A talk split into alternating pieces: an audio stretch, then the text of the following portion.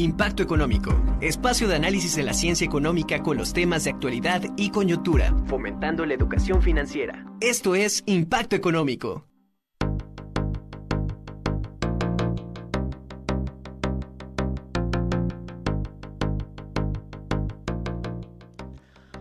Hola, ¿qué tal? ¿Cómo están? Muy, pero muy buenas tardes. Estamos en una emisión más de este su programa Impacto Económico. Mi nombre es Jorge Durán y el día de hoy, como cada semana, estaremos hablando de temas financieros, temas económicos que impactan directamente siempre a su bolsillo. El día de hoy me siento muy contento porque hoy es el cumpleaños de nuestra rectora de nuestra Benemérita Universidad Autónoma de Puebla, la doctora Lilia Cedillo. Le mandamos un afectuoso abrazo a la doctora Lilia Cedillo. Ojalá le esté pasando muy bien y pues un abrazo a la distancia y pues que siga pasando muchos años. Le deseamos lo mejor de esto, de esto de los colaboradores de nuestro programa Impacto Económico. Quiero recordarles que nos pueden estar escuchando a través de la señal del Radio WAP en el 96.9 de FM. En TV Web nos pueden escuchar a través de la señal 18.1 o en Megacable en el 118.1 o también estamos a través de las redes sociales de Impacto Económico o en TV Web y Radio Web. El día de hoy también me siento contento porque tenemos un invitado, un invitado que se va a estar eh, integrando con nosotros y va a estar colaborando en nuestro programa. Él es el doctor Alberto Vázquez Muñoz. Él es licenciado en Economía por la UAP, es maestro en Economía por la UNAM, es doctor en Economía por la Universidad de Massachusetts, es miembro del Sistema Nacional de Investigadores Nivel 1, profesor con perfil PRODEP y además es miembro del Comité Editorial de la Revista de Investigación Económica. También le quiero dar una cordial bienvenida a este programa que es el primer programa del año, que la verdad estamos muy contentos, a nuestros colaboradores, a nuestros expertos que nos, que nos están escuchando y que en un momento van a estar con ustedes hablando de temas financieros, como les comento, temas económicos. Les comento que los, los recursos son escasos, son pues lo que queremos es que puedan alcanzar para las familias y qué mejor que en este programa de impacto económico durante todo el año y en especial el día de hoy podamos, podemos planear financieramente este 2023 dándoles consejos de cómo poder ahorrar, cómo poder protegerse, qué no debemos hacer en temas de dinero, porque si uno pasa que a veces pues malgastamos el dinero, apenas llega la quincena y lo gastamos, no tenemos, pues no sé, no somos tan disciplinados en hacer un presupuesto. Y por eso quiero comenzar el día de hoy platicando con nuestros expertos para que nos expliquen pues qué podemos hacer en temas financieros. Y quiero comenzar con Nacho Trujillo, para que nos comente y nos platique cuáles son esos propósitos financieros de cómo poder cuidar del dinero. Estimado Nacho, ¿cómo estás? Muy buenas tardes. Adelante. Querido amigo Jorge, qué gusto saludarte a ti y a toda la gente que nos acompaña en un lunes de impacto económico. Y es que, pues sí, la época y la fecha en la que estamos es eh, la habitual, en donde empezamos a hablar acerca de los propósitos para este año. Muchos seguramente estamos pensando que este va a ser el año, a lo mejor en donde pagamos nuestras deudas, en donde empezamos un negocio, en donde hacemos algo diferente a otros años. Y deseo de todo corazón que así sea para cada uno de los que nos están escuchando. Sin embargo, en muchas ocasiones tendemos a planear o a decirnos estos sueños, estos propósitos, de una forma, pues, descuidada, llamémoslo así. Esto significa que en la, en la medida en la que nosotros seamos detallados con lo que estamos precisamente definiendo como nuestras metas, va a ser mucho más factible que las, que las cumplamos. Entonces, hay ciertos requisitos que, que a mí me gustaría poner sobre la mesa al momento en donde estemos definiendo nuestras metas financieras. Número uno, la forma en la que definamos nuestros objetivos tiene que ser medible. Es decir, yo tengo que definir cuánto y para cuándo van a estar las cosas. Y esa es una segunda parte. Tiene que haber una fecha límite. Entonces, ¿qué significa estas dos? Bueno, yo tengo que definir, por ejemplo, que voy a ahorrar una cierta cantidad de dinero y puedo decir que ese dinero va a servir para pagar una deuda. Bueno, a lo mejor yo ya sé que voy a utilizar eh, parte de mis ahorros, de mi sueldo, perdón, y voy a estar ahorrando mil pesos semanales o mil pesos al mes. Entonces, fíjate muy bien, definir un propósito financiero tendría que decir cuánto voy a ahorrar, por ejemplo, y para cuándo va a estar mi ahorro total. Entonces, si yo voy a ahorrar mil pesos al mes, ya sé que para finales de abril tendría que tener ese dinero ahorrado. Es muy importante que definamos estos dos aspectos, porque si yo nada más digo, ah, este año yo voy a ahorrar, pues muy probablemente no lo voy a alcanzar o con alcanzar 10 pesos de ahorro, pues ya habré cumplido mi meta. Es parte de lo que tenemos que reflexionar. Así que punto número uno, recuerda, nuestras metas realmente se van a poder conseguir en la medida en la que yo sea claro de cómo las estoy definiendo. Si yo no, si yo no soy específico, si yo no soy claro, si lo que estoy diciendo no se puede medir y no tiene una fecha de caducidad, definitivamente va a ser muy poco probable que lo cumpla. Y ahora, ahí te va un tip. Creo que la mejor manera de lograr las cosas en esta vida es haciéndolas en equipo, apoyándome con alguien. Entonces, tus propósitos estuvieron muy padres a la hora de las 12 campanadas cuando estábamos todos comiendo uvas, pero aquí la recomendación es compártelos con alguien, díselos a una persona para que entonces esa persona sea testigo de a qué te estás comprometiendo a cumplir durante este año. En lo económico, por supuesto, en lo, profesional, pero también en otras áreas de tu vida pueden funcionarte esta eh, pues, herramienta, este apoyo. Y vas a ver cómo definitivamente teniendo de la mano una persona que te apoye a no fallarte, vas a lograr que tus metas financieras y personales se cumplan. Así es, mi estimado Nacho. Pues yo le agregaría un poquito más a lo que tú comentas, que esas metas financieras las tengamos que plasmar en un papel y que las tengamos siempre a nuestro lado para que no se nos olviden y todo el año pues estemos llevando a cabo esos planes, esas metas financieras y se puedan cumplir. Muchísimas gracias. Ahora quiero pasar con el doctor Alberto Vázquez, que él también nos va a platicar un poquito sobre este tema de cómo, de cómo podemos hacer para clasificar esos gastos fijos y esos gastos opcionales, porque a veces es bien complejo poderlos identificar y cómo poder pues, eh, clasificarlos de acuerdo a nuestras prioridades y a, nuestra manera de poder gastar. Este, Alberto, estimado Alberto, adelante, muy buenas tardes, bienvenido a este tu programa. Muchísimas gracias, muy buenas tardes, buenas tardes al auditorio y complacido de estar aquí contigo. Pues sí, eh, es muy importante que la gente tenga en claro cuál es el tipo de gastos que realiza y como ya bien lo comentabas, una forma de clasificar es precisamente a través de gastos fijos y gastos que pueden ser opcionales. Por ejemplo, los servicios como la electricidad, el agua, el teléfono, son gastos que eh, necesariamente tenemos que hacer. Pero también, por ejemplo, en ocasiones eh, compramos, hacemos compras a meses, por ejemplo, eh, o simplemente este, tenemos algunas responsabilidades como por ejemplo la escuela, este, algunas cuotas, eh, y son cosas que sí o sí las tenemos que pagar.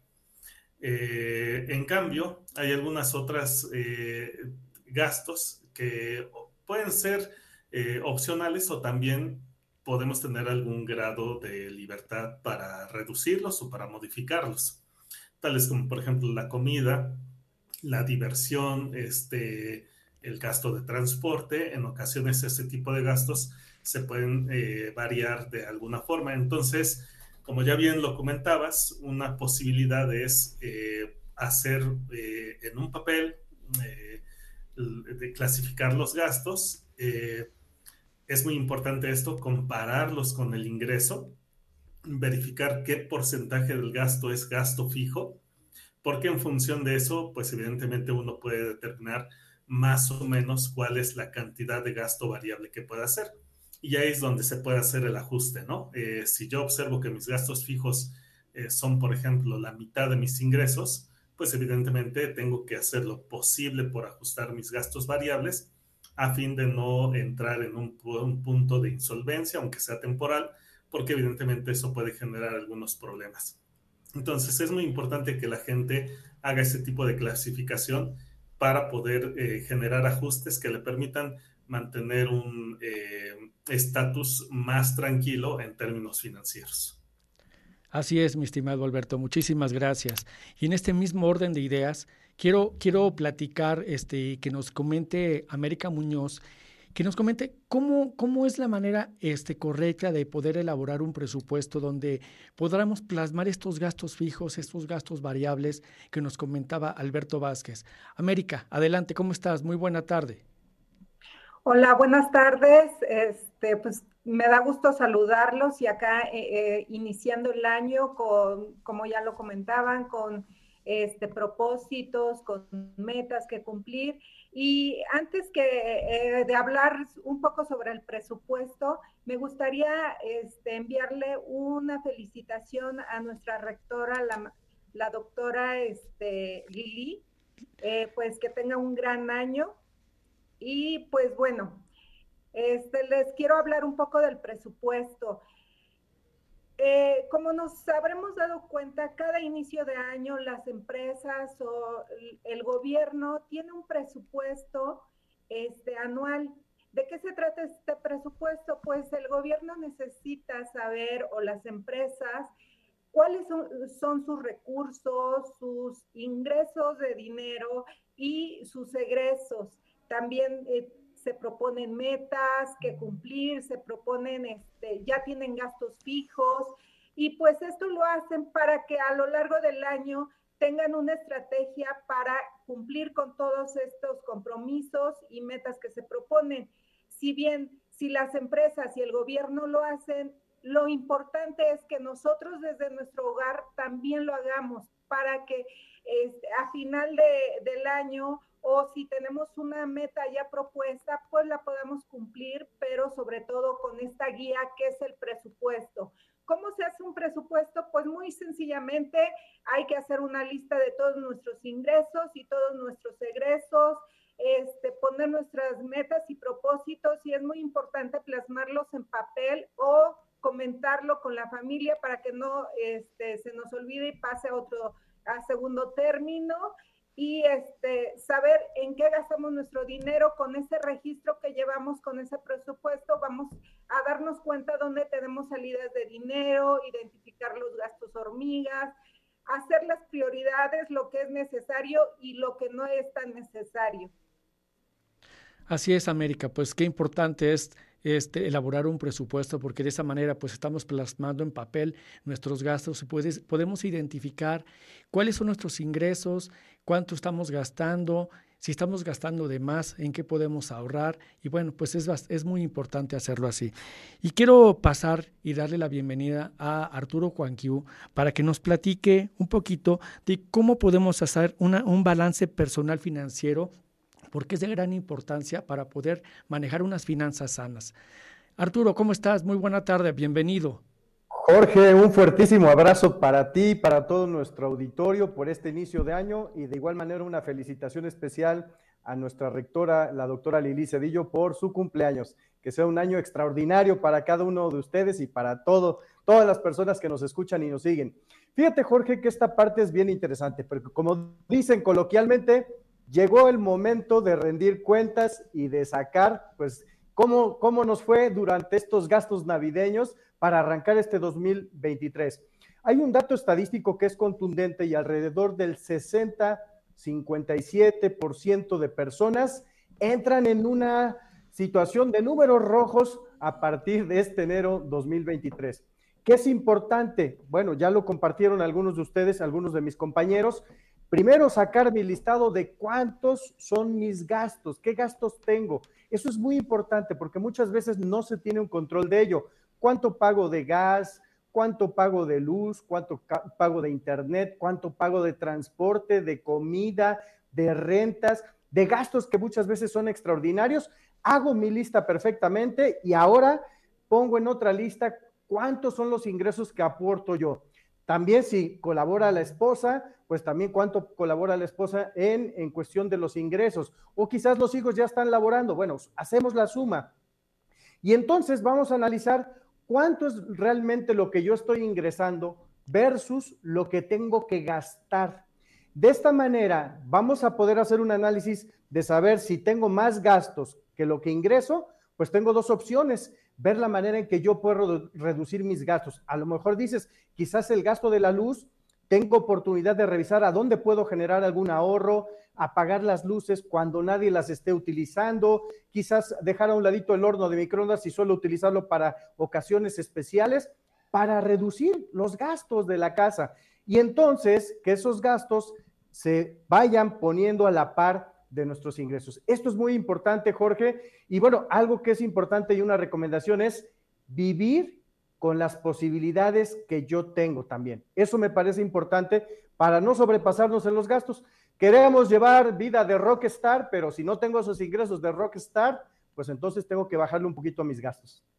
Así es, mi estimado Arturo, pues hay que, hay que registrar todo y precisamente quiero pasar con Nacho para que nos comente ¿Cuál es la importancia de tener, de registrar todos nuestros gastos, nuestros ingresos y todo lo que hacemos para que pues de esta manera podamos llevar ahí unos, unos números sanos y no en números rojos, como comentaba Arturo, pues ya iniciando el año, el 57, el 60% de la población ya comienza en números rojos. Entonces, ¿qué debemos hacer? Pues hay que registrar todo. Y por eso, Nacho Trujillo, quiero que nos platiques cómo podemos hacer para registrar todo, mi buen Nacho. Adelante. Así es, querido amigo. Y, resulta que la situación es algo así. Imaginémonos cuando, cuando nos hacemos un chequeo médico, por ejemplo, de algún tema como el corazón. Si a alguien le ha tocado la experiencia, pues te ponen una especie de monitor y lo tienes pegado a ti durante un día, dos días, una semana completa tal vez. Entonces, esto lo que va haciendo es va haciendo la revisión, pues de minuto a minuto de cómo está comportándose tu corazón. Bueno, si nosotros queremos trabajar en nuestra salud financiera, probablemente también tenemos que hacer un diagnóstico de este estilo. Un seguimiento minuto a minuto de lo que estoy haciendo con mi dinero, tanto para ganarlo como para soltarlo. Es decir, el dinero que recibo a lo mejor de rentas, de un servicio, de algo que estoy vendiendo, etcétera, y el dinero que estoy gastando.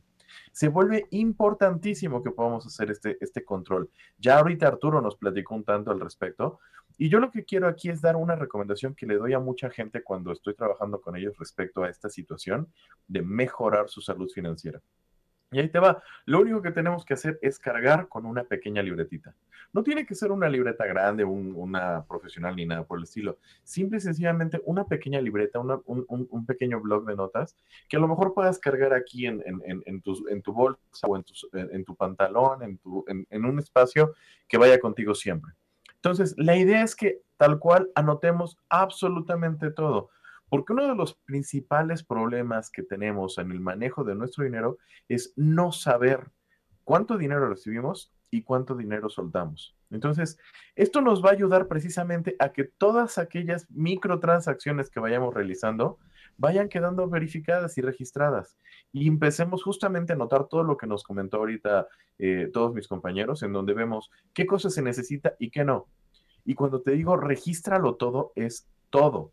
O sea, tú vas por la calle y de pronto te encuentras cinco pesos tirados, bueno, anótalos por ahí. Eh, si te pagan tu quincena, tu nómina, la anotas por ahí. Si tú cobras porque rentas alguna propiedad, bueno, lo anotas ahí. Y lo mismo con las cosas que estás gastando. Entonces, esta libreta te va a ayudar para identificar, ¿sabes qué? Aquí estoy gastando dinero porque compré tanto en la despensa. Y de la despensa, aún mejor, separa lo que es de alimentos, lo que es de bebidas, lo que es de ropa, lo que es de artículos del hogar, de aseo, etcétera, y velo plasmando. Hay aplicaciones incluso que te pueden ayudar a llevar esta clase de registros. La idea es que tú puedas catalogar y darte cuenta cuánto estás gastando en cada cosa. ¿Qué es lo que te está representando una mayor proporción de tus ingresos? Y de ahí que podamos empezar a tomar decisiones respecto a cuál será el mejor camino para que este 2023, pues definitivamente sea el año en donde tus finanzas sean por fin saldadas y saludables. Así es, mi estimado Nacho, me encanta lo que tú comentas.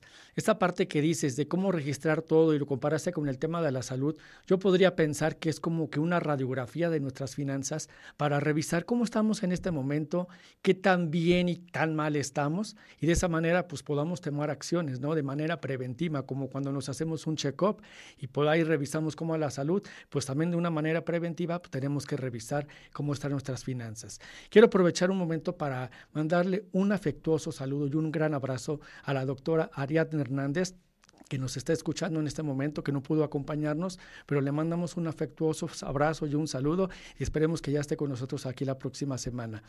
Y hablando en este mismo orden de ideas, quiero, quiero seguir comentándoles que en la parte de la planeación financiera también tenemos que revisar pues el tema del crédito. El crédito es fundamental Si no tenemos crédito, en algunas ocasiones no podemos tener avance. El, crédito nos sirve para poder capitalizarnos, pero hay que hacerlo de una manera bastante inteligente.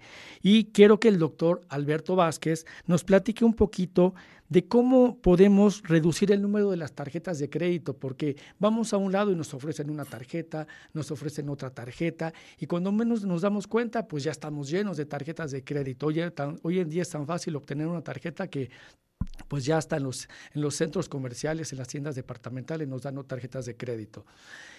Doctor eh, Alberto, este, ¿nos pudieras comentar, mi buen Alberto, mi estimado Alberto, cómo podemos reducir el número de tarjetas de crédito?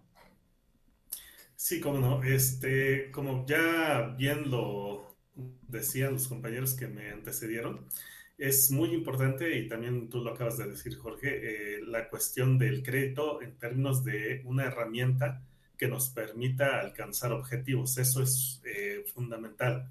No hay que, digamos, desechar la idea del crédito. El crédito es eh, bien utilizado, es una herramienta que nos puede servir para alcanzar eh, nuestros objetivos de consumo, para alcanzar nuestros objetivos de inversión.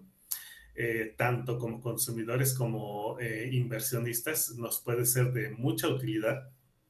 Pero también es cierto lo otro que comentas Hoy día ya es muy fácil obtener tarjetas de crédito y más allá de eso, eh, desafortunadamente de repente eh, consideramos como una buena medida eh, tomar diversas tarjetas de crédito y una de las cosas que es un hecho concreto es que en algunas ocasiones pues estas tarjetas incluyen comisiones. por ejemplo, le hace la anualidad de la tarjeta y eh, en ocasiones tenemos tres, cuatro tarjetas que a lo mejor dos eh, no tienen anualidad, pero dos sí. Entonces, es cierto, pues nos están ayudando a hacer nuestro consumo, nos están ayudando a alcanzar ciertos objetivos, pero también es un hecho que estamos pagando un costo financiero que es perfectamente reducible. De hecho, suele ser que si tenemos un buen comportamiento crediticio, el monto que nos ofrecen eh, como crédito total suele aumentar y entonces eh, eliminamos la necesidad de tener más tarjetas. Entonces ahí es una primera cuestión. La, eh, tener mucho cuidado de no estar adquiriendo tarjetas.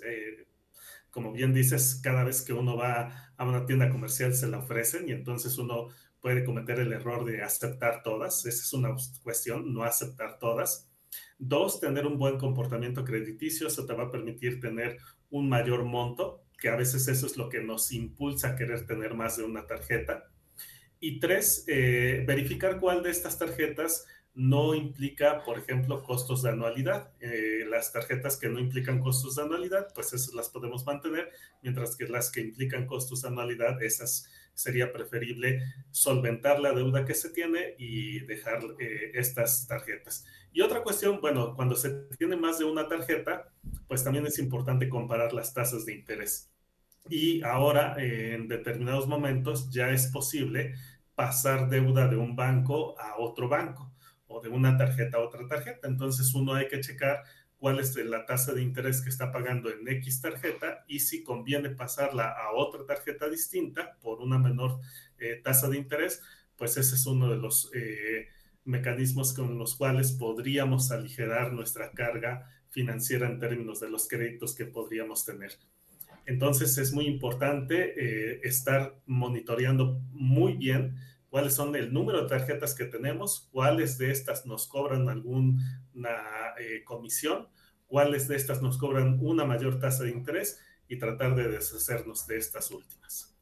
Pues excelentes recomendaciones en el uso de las tarjetas de crédito, porque a veces no entendemos que una tarjeta de crédito, pues realmente, pues es, estamos pagando una tasa de interés, es un financiamiento que nos otorga un banco, pero que no es gratis, o sea, nos va a cobrar una tasa de interés y en ocasiones altas tasas de interés que van arriba hasta, en ocasiones hasta por arriba del 100%.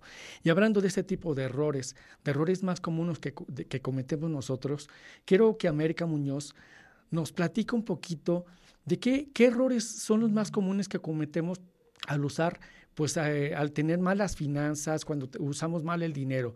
América, ¿qué errores son esos que, debemos, que no debemos hacer en temas de dinero? ¿Qué errores cometemos los más comunes?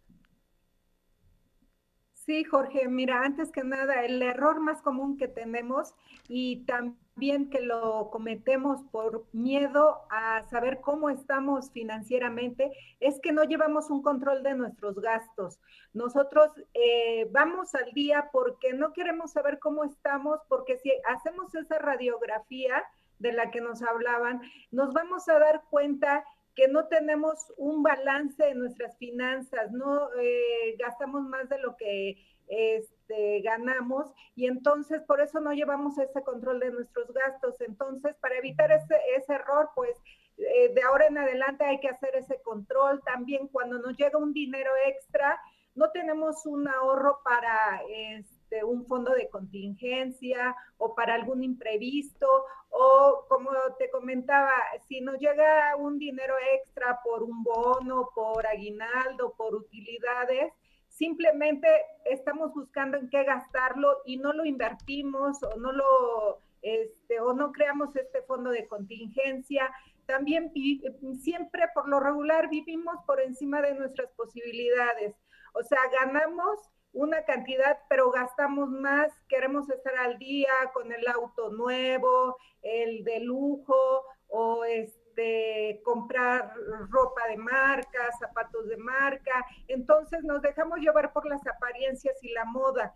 Este, también el no tener una fuente, una, eh, dos fuentes de ingresos también es, una, es un error que cometemos, porque si esa fuente de ingresos se nos termina por alguna situación, ya no tenemos un trabajo, pues nos quedamos a la deriva. Esas son de las principales errores que cometemos. Así es, América, pues me, gustó mucho la frase que, dijiste, vivimos por arriba de nuestras posibilidades. Y es verdad, a veces no contemplamos que podemos gastar menos o más bien que no tenemos el, ingreso adecuado para poder vivir como nosotros quisiéramos. Entonces es momento pues, de buscar ingresos adicionales. Y yo creo que esto va muy de la mano con lo que Arturo Juanquín nos va a comentar sobre la mente pobre y mente rica. Platícanos un poco, Arturo, sobre este tema. Así es, Jorge. Imagínate que tú que me estás escuchando eres del 60% que entró con números rojos a esta cuesta de enero. Y entonces empiezas a ver con ojos bondadosos todas las promociones, ¿verdad? Porque va a haber cambio de temporada y todavía pues decides irte a visitar el centro comercial y a empezar a ver en qué más vas a gastar. Y entonces esto yo te diría, cálmate, por favor, detente. Sí, claro que sí, porque sabemos que las compras son más emocionales, entonces, esa mente pobre va a buscar gastar y gastar y gastar, o ya tienes una pantalla que te compraste de 20 pulgadas y ahora quieres una de 25 pulgadas. Bueno, es exactamente lo mismo. O el celular de última generación, no, pues es que este ya tiene estas adaptaciones. Te da el mismo funcionamiento del celular, salvo que lo ocupes para algún tema fotográfico o algo muy específico. Detente, cálmate, por favor. Esa es la mente pobre. ¿Qué hay de diferente una mente rica? La mente rica primero va a buscar solventar sus deudas, va a buscar generar un ahorro, va a buscar reinvertir o invertir ese dinero en sí, en su crecimiento personal, en un curso para desarrollar habilidades técnicas, en generar algún proyecto de inversión. Esa es la gran diferencia de mentalidades. Y ahora voy a poner el mismo ejemplo en el caso del empresario, porque el empresario también muchas veces ha sido criticado fuertemente por parte de otros países. ¿Qué pasa con el empresario mexicano? Ya generó utilidades, el carro más lujoso, la camionetota, las vacaciones de lujo, en lugar de prever situaciones y mejor buscar a lo mejor hacer grande su inversión, a lo mejor buscar otro nicho de negocio.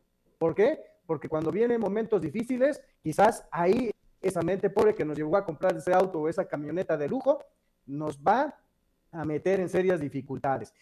En eso se basa, estimado Jorge. Realmente esa mente rica es pensar, prever, generar, invertir para estar en mejores condiciones en futuro. Así es, pues ahí están las, las recomendaciones de los expertos.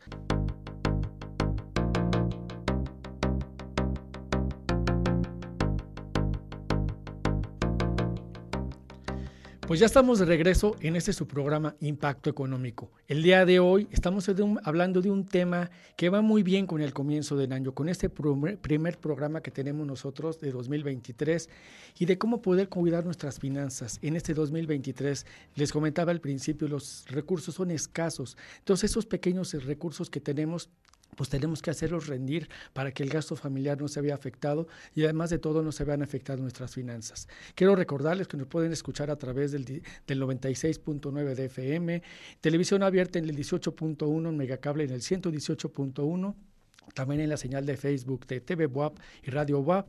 Y posteriormente nosotros estaremos replicando la liga para que nos puedan escuchar en, el, en el Facebook de Impacto Económico. Quiero, quiero recordarles que el día de hoy pues, es el cumpleaños de la doctora Lilia Cedillo. Un fuerte abrazo le mandamos. Y bueno, continuando con este tema, quiero platicar, que nos platico un poquito. Hace un momento hablábamos del tema del crédito y de la importancia de esta herramienta financiera y de cómo nos puede ayudar, pero quiero que Nacho nos platique de cómo nos podemos ayudar con los créditos y además de todo, pues que cumplamos, porque ese es un, algo, algo fundamental, cumplir. Nacho, ¿qué podemos hacer en este tema del crédito? Que a veces, a veces se complique, se hace algo tan, pues tan complejo, ¿no? Porque podemos, por todos lados pedimos, pero luego ya no podemos pagar porque no hacemos un presupuesto y no planeamos bien financieramente. También me uno a las felicitaciones a la doctora eh, en el día de su cumpleaños. Y bueno, hace rato estaban platicando mis compañeros acerca de este problema con el que nos enfrentamos típicamente al tener una gran cantidad de productos productos y una gran cantidad de, pues llamémosle tarjetas de crédito por un lado y por otro. Porque muchas veces, pues a lo mejor te acuerdas de lo que tienes que pagar en la tarjeta azul o de lo que tienes que pagar en la tarjeta roja, pero cuando tienes más y más y más y más, se vuelve complicado porque hay que cuadrar cuáles son las fechas y cuándo son los momentos. Y entonces, pues difícilmente eso nos va a completar en una receta de éxito. ¿Cuál es la solución? Bueno, hace rato mencionaba, ¿no? Tratar de unificar las deudas. Y, es algo muy importante. El unificar las deudas va a ser un mecanismo que nos va a ayudar a que precisamente pues sea mucho más fácil controlar y que yo efectivamente pueda cumplir. Porque en la medida en la que cumplo, me pueden prestar en mejores condiciones, me pueden dar descuentos en tasas de interés, me pueden prestar más dinero, me pueden prestar otra vez. Entonces, ¿qué es lo que quiero aquí proponer y poner en la mesa? Existen hoy por hoy diferentes alternativas y algunas que me parecen extremadamente llamativas son las conocidas como financiamiento colectivo, el crowdfunding. Entonces resulta que hay plataformas de crowdfunding en las cuales yo puedo solicitar dinero prestado. Por poner un ejemplo, hay una institución que se llama Yo te presto. Y entonces lo que tú haces es precisamente, pues poner ahí, resulta que yo sumo todas mis deudas, cuál es la tasa de interés que pago en ellas y digo, a ver, necesito un préstamo de 50 mil pesos, por decir un número. Ah, bueno, entonces pongo ahí que yo necesito 50 mil pesos para pagar todas mis deudas y lo que va a ocurrir es, ellos me van a decir, ¿sabes qué? Pues mira, estoy viendo que en el Banco Azul pagas una tasa del 30%, pues te lo ofrezco con una tasa del 20%. Entonces resulta que tú terminas con un préstamo un poco más económico de lo que habías estado pagando y unificado en un solo lugar porque entonces así, pues ya nada te preocupas de cumplir una sola fecha en lugar de estar cumpliéndole a cada uno de ellos. Dicen por ahí, ¿no? El que, el que tiene más de un amo, con alguno va a quedar mal. Bueno, precisamente para esto te puede ayudar esta clase de estrategias y una plataforma como esta. Existen muchas otras y la recomendación es explorarlas a través de la página de la Comisión Nacional Bancaria y Valores para que sepas que es una entidad autorizada al 100%. Pues así es, mi estimado Nacho. Yo creo que debemos ser cuidadosos en tema de crédito y no, no quedarle mal a otro patrón y a otro patrón. Mejor nos quedamos, nos casamos con un financiamiento, con una tarjeta de crédito, si acaso dos, para no poderle quedar mal a los demás. Y en este tema de la planeación financiera también es importante que tomemos en cuenta el, el tema del ahorro. Y hablando del ahorro, Quiero que Alberto Vázquez nos platique un poquito de cómo es el plazo a CETES y cómo podemos ahorrar a CETES eh, y cuál es, si en este momento, momento es conveniente el ahorro en CETES. Eh, ¿Cómo no, este, Jorge? Muchas gracias. Pues eh, en realidad, como ya habían externado varios de los compañeros, siempre es muy importante mantener un ahorro Eh, pero también es muy importante eh, saber cómo ahorrar. ¿En qué sentido? Bueno, evidentemente todos sabemos que para ahorrar pues tenemos que gastar menos de lo que tenemos de ingresos, pero eh, no es lo mismo guardar nuestro dinero, por ejemplo, en nuestra casa, a guardarlo en una institución bancaria. evidentemente la seguridad puede incrementarse, pero además también hay otros mecanismos de ahorro, como por ejemplo, como ya lo bien lo mencionabas, el de los CETES, que ahora pues ya cada vez es más fácil poder realizar ese tipo de ahorros. Eh, hay una página especializada del mismo Banco de México en el cual uno puede ingresar para poder eh, ahorrar y ahora, ahora ya puede ser desde montos muy bajos eh, de ingresos. Entonces, este, es una buena opción porque además las tasas de interés son ligeramente más altas que las que ofrecen los bancos en las cuentas de ahorro que usualmente conocemos. Y en ese sentido, no solamente le damos seguridad a nuestros recursos, en el sentido que no los tenemos en casa, eh, que como todos sabemos, bueno, pues siempre puede haber la posibilidad de algún asalto o de que haya alguien que entre a robar, sino que eh, no solamente le damos seguridad, sino que además no es un dinero que está ahí nada más y que no me está dando ningún tipo de rentabilidad, sino que además me está dando una cierta rentabilidad, que es cierto, eh, nosotros podemos pensar que es baja, pero finalmente eh, es eh, algo mayor a lo que usualmente nos podría dar cualquier institución bancaria y en ese sentido puede proteger a nuestros ahorros del incremento de los precios en el sentido de que con el adicional que le dan a uno puede mantener el mismo poder de compra al menos y eso pues ya en estos momentos es una ventaja grande, sobre todo por lo que ya se comentaba acerca de la cuesta de enero. Así es, mi estimado. Pues la página que tú comentas, pues es la página de CETES Directo, es una página del gobierno federal. La verdad es 100% seguro y al menos protegemos nuestro dinero por la inflación para que no pierda su valor. Y, y Platicando en este, en este mismo orden de ideas, quiero que nos comente América Muñoz, ¿qué podemos hacer para poder cuidar nuestro patrimonio sin arriesgarlo? Porque a veces pues llega, tenemos un dinerito y no sabemos a dónde meterlo y resulta que pues invertimos en algo y ahorramos en algo que es malo. Platícanos, América, ¿qué podemos hacer para pues, cuidar este patrimonio y este dinero, estos escasos, escasos recursos que pues a veces son complicados que lleguen y cuando llegan no sabemos qué hacer con ellos? Claro que sí, Jorge. Mira, eh, algo muy importante que acabas de mencionar, este, ¿qué hacemos cuando tenemos un dinero extra o cuando ya tenemos ahí un capital que queremos invertirlo o simplemente este, pues queremos saber una forma de, eh, segura de poder hacerlo. Muchas veces este, no sabemos eh, qué hacer con estos recursos y pues no falta quien nos aconseje mal y pues terminamos por perderlo porque lo, lo invertimos en financieras sin regulación o en tandas, a donde pues es una forma que solamente es como un financiamiento entre unas cuantas personas, no está regulada. Eh, lo que es peor, si nos invitan a la flor de la abundancia y este, nos piden ahí generar, eh, ingresar una cantidad de dinero, pero nada de esto tiene regulación.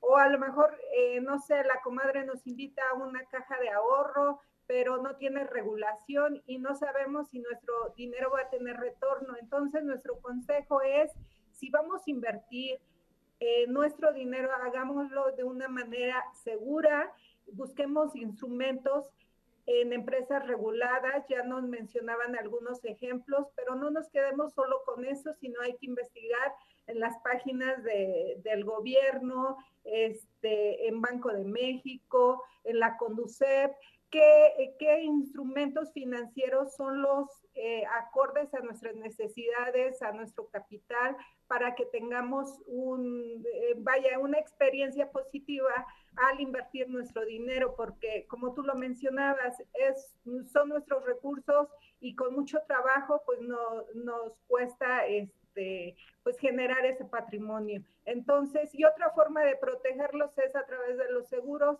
que este, en caso de algún eh, siniestro, alguna eh, situación eh, prevista en el seguro, pues las empresas de seguros te, te solventan en ese momento y pues no pierdes tu patrimonio.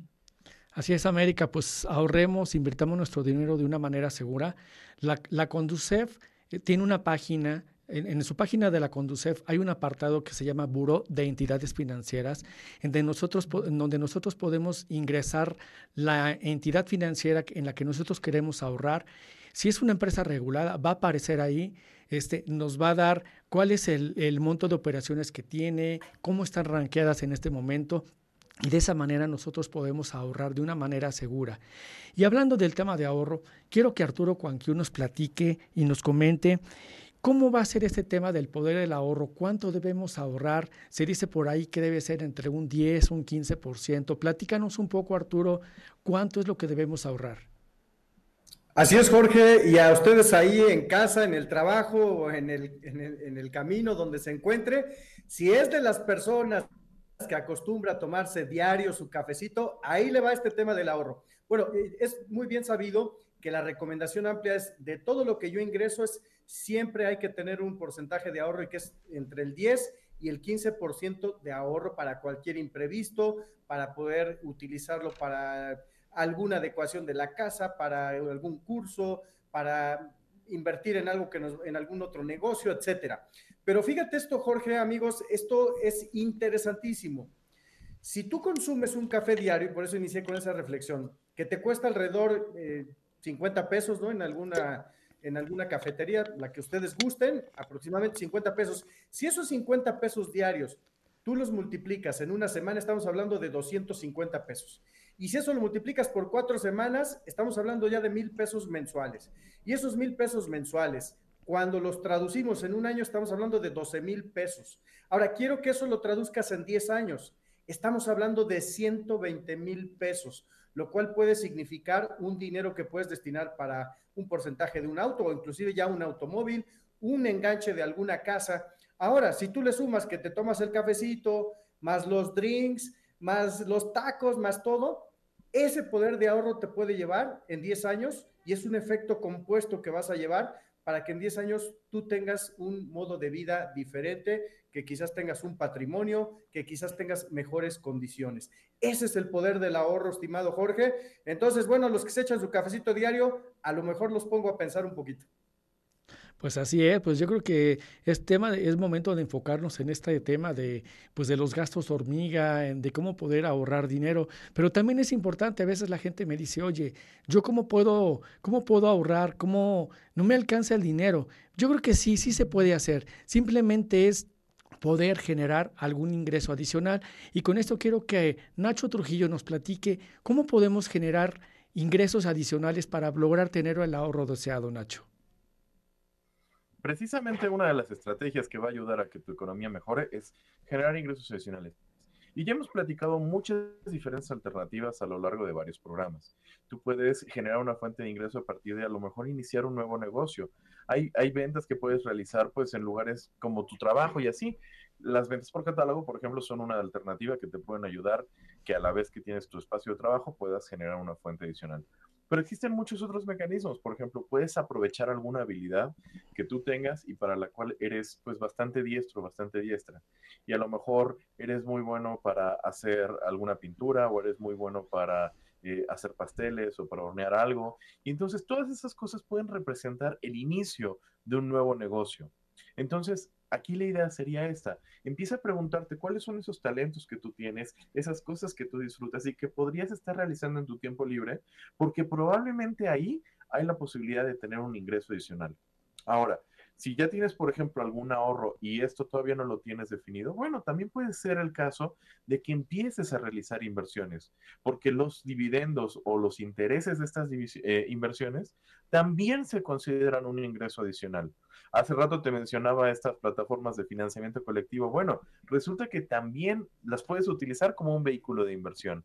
Entonces, pues tú, por ejemplo, podrías estar poniendo tu dinero a trabajar ahí y pues de alguna forma que te estén dando rendimientos mucho más interesantes que los que encuentras típicamente en una institución de banco. Aquí la idea es que pues cada persona tiene su propia experiencia, sus propias capacidades, posibilidades y restricciones.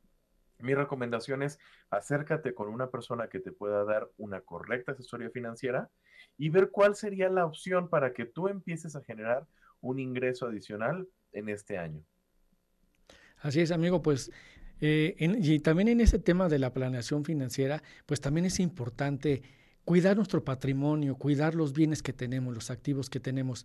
Y quiero que Alberto Vázquez nos comente cómo, cómo podemos mantener activos estos, eh, cómo podemos tener activos estos, pues es precisamente esos activos de alto valor con los que nosotros contamos y a veces pues los arriesgamos, no los cuidamos. Sí, como no, este Jorge. Pues eh, sobre todo es muy importante que eh, la gente entienda que, hablando por ejemplo de esta cuesta de enero, esto es algo normal en las economías, es algo normal que sucede en el ámbito económico. De hecho, eh, las economías tienden a comportarse, por decirlo de alguna manera, en ciclos de momentos, digamos, complicados. Pasamos a, momentos, digamos, eh, de mayor eh, flexibilidad en los cuales nos sentimos más holgados en cuanto a nuestros ingresos, que nos sentimos que tenemos menos gastos. Y luego otra vez volvemos a pasar, por ejemplo, la cuesta de enero, pues evidentemente es cada enero, entonces no quiere decir que, ¿verdad?, que es algo permanente. Eh, en ocasiones, algo que puede pasar es que cuando más ahogados nos sentimos, cuando más sentimos que la situación no va bien, podemos querer hacer uso de algunos de los activos de alto valor que tenemos para poder obtener liquidez. Eh, desgraciadamente, eh, usualmente entre más alto es el valor de los activos, se vuelven menos líquidos. ¿Qué quiere decir esto? Que son activos que son más difíciles de vender. Entonces, cuando tenemos el afán de vender, usualmente lo hacemos reduciendo mucho el valor de estos activos. Entonces, pues que, resulta que tengo una casa que vale 800 mil pesos y bueno, pues me siento sumamente ahogado, tengo diversas deudas, entonces, bueno, pues ni modo, vendo la casa en 400 mil. Eh, eso es una de las cosas que al momento te puedes sacar del apuro. Puede ser que en efecto lograste resolver muchos de los problemas que tenías de manera corriente, pero posteriormente eso también se va a ver reflejado en una merma de tu riqueza, en una merma de los bienes generales que tienes y eso puede eh, ver eh, afectado fuertemente eh, todo tu flujo posterior de ingresos, porque después, pues evidentemente, pues vas a necesitar rentar, vas a necesitar pagar este, servicios de algún lugar donde tengas que vivir y probablemente puede ser unos, eh, unos gastos eh, mayores a los que tenías con tu propia casa. Entonces, es muy importante que la gente tenga calma, que entienda que estos son eh, momentos que se repiten y que en algún momento, pues esta situación puede llegar a revertirse en términos de tener una mejor situación de holgura en términos de los gastos. Y claro, siempre es importante irse ayudando uno como ya lo decían los compañeros y las compañeras, con, eh, por medio del ahorro, por medio de una buena administración, pero lo peor que puede hacer uno es eh, rápidamente deshacerse de sus eh, activos de alto valor, porque, repito, usualmente son activos que es difícil, son de difícil venta y que entonces solemos malbaratarlos y esto puede sí resolvernos en un primer momento, pero nos deja una situación muy complicada para el resto de nuestras eh, situaciones. Estimado Alberto, ¿nos pudieras comentar para nuestro radio escucha? Nos, nos preguntan, que ¿a qué te refieres con eso de activos de, alto valor? Ya nos comentaste que alguno de ellos pudiera ser una casa habitación. ¿Qué, es, qué se podría definir como un activo de, alto valor? Sí, por ejemplo, puede ser una casa, puede ser un auto, es decir, eh, aquellos activos, aquellos bienes que son los más costosos y que usualmente pues son los que vamos adquiriendo, de ¿verdad? Con, el, con nuestra vida cotidiana y que, eh, repito, son, es muy difícil que después nosotros nos podamos deshacer de ellos fácilmente. Eh, puede ser también, este, por ejemplo, que a lo mejor tenemos pues un negocio, a lo mejor tenemos un local en el cual estamos rentando y decimos, bueno, este, pues aprovecho y lo rento, lo, en vez de rentarlo lo vendo para poder obtener ingresos, o tengo un terreno que a lo mejor no he construido nada ahí, y bueno, ahí está el terreno, y entonces, bueno, digo, pues ahora mejor en vez de que esté ahí sin hacerse nada en el terreno, pues mejor lo vendo. Eh, ese tipo de cosas es muy importante que tengamos cuidado, porque bueno, eh, en una situación complicada, pues es muy difícil decir, ah, bueno, entonces mejor construyo un local para que se empiece a rentar. Quizá no podemos hacer eso, pero tampoco caer en el otro extremo de decir, ah, bueno, pues me deshago del, terreno para, para, poder tener algún ingreso. Porque, repito, eh, como es un activo de, alto valor que cuesta bastante, pues entonces es usual que nosotros tenemos que bajar demasiado el precio para poder deshacernos de él y eso en términos de nuestra riqueza pues implica una merma significativa. Sí, en ocasiones lo que necesitamos es tener liquidez y esos activos pues, no nos generan liquidez al momento que nosotros la necesitamos y por eso pues a veces tenemos que malbaratarlos. Eh, quiero, muchísimas gracias, este Alberto. Quiero, quiero preguntarle a América Muñoz que nos platique cuáles son esas estrategias que nos pudieran ayudar a lograr esas metas financieras que pues a veces es tan difícil poderlas, poderlas pues tener claras, ¿no? Pero si hay estrategias que nos pueden ayudar a tener es claro eso y podamos generar algún buen ahorro. Adelante, América.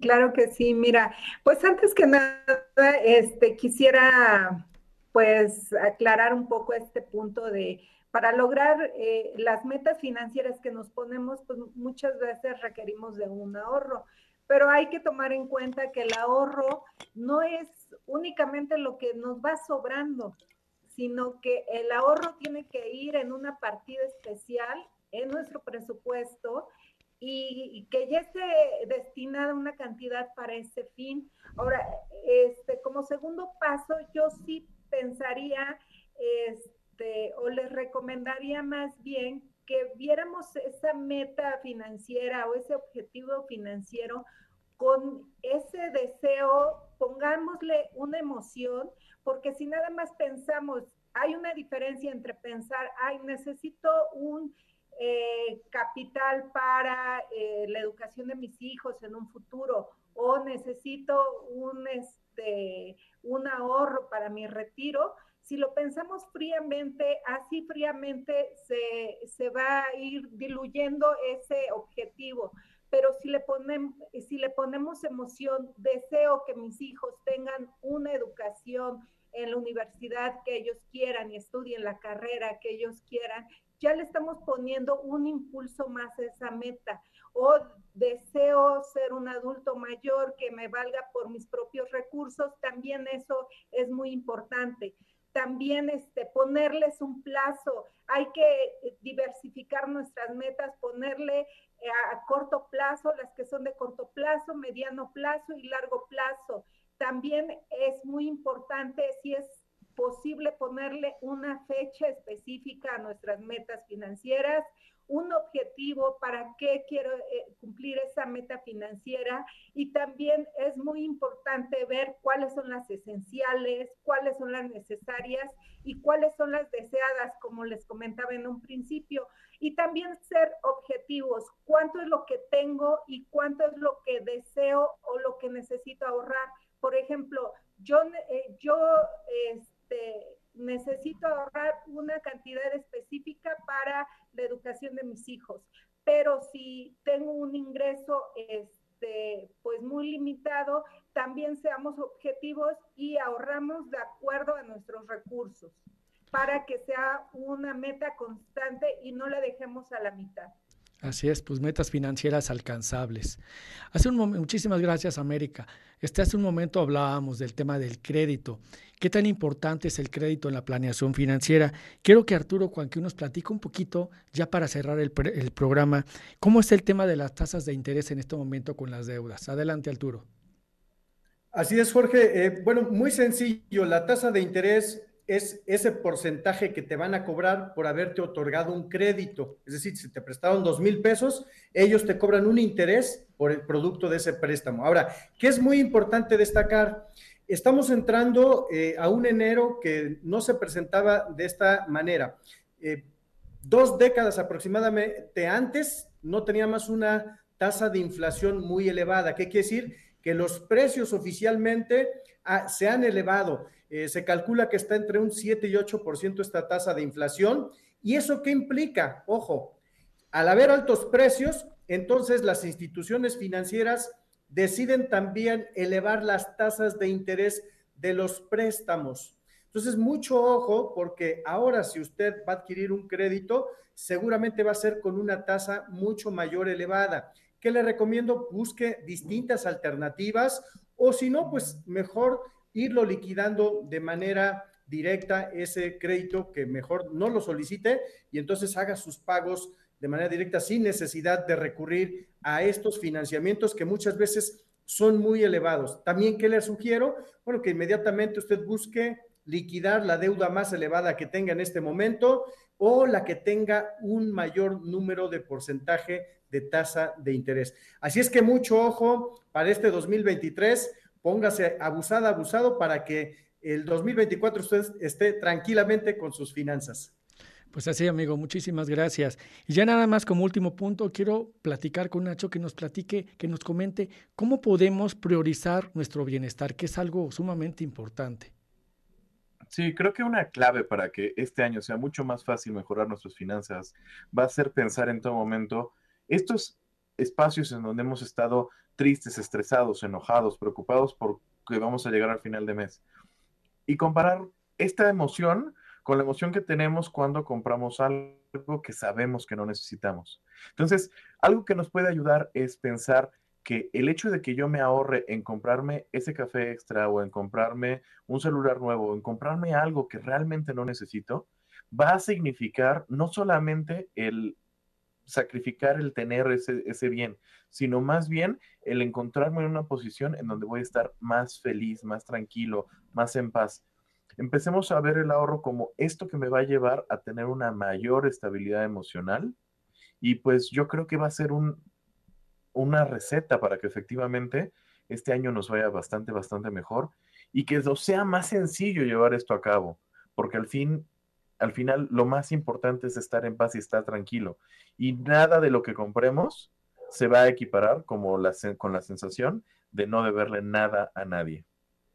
Así es, mi estimado Nacho. Pues muchísimas gracias. Prioricemos. Eso es parte de lo, fundamental de nuestras finanzas personales, priorizar. Muchísimas gracias a todos mis compañeros que estuvieron del otro lado de la pantalla. Muchísimas gracias a la gente que nos estuvo escuchando en este primer programa del año. Vamos a tener muchos programas como este si ustedes quieren pues hablar de algún tema en especial, nos los pueden pedir a través de las redes sociales. vamos a estar muy contentos de poder tratar esos temas que a ustedes les interesan. Y la verdad, el programa se hace por ustedes, por las dudas que ustedes tienen y porque además ustedes quieren escuchar el programa. Muchísimas gracias a todos. Les agradezco. Nos vemos el próximo lunes en punto de las 12.30 del día. Mi nombre es Jorge Durán y pues que tengan una excelente semana. Muchísimas gracias. Impacto Económico, espacio de análisis de la ciencia económica con los temas de actualidad y coyuntura, fomentando la educación financiera. Cada lunes, 12.30 horas.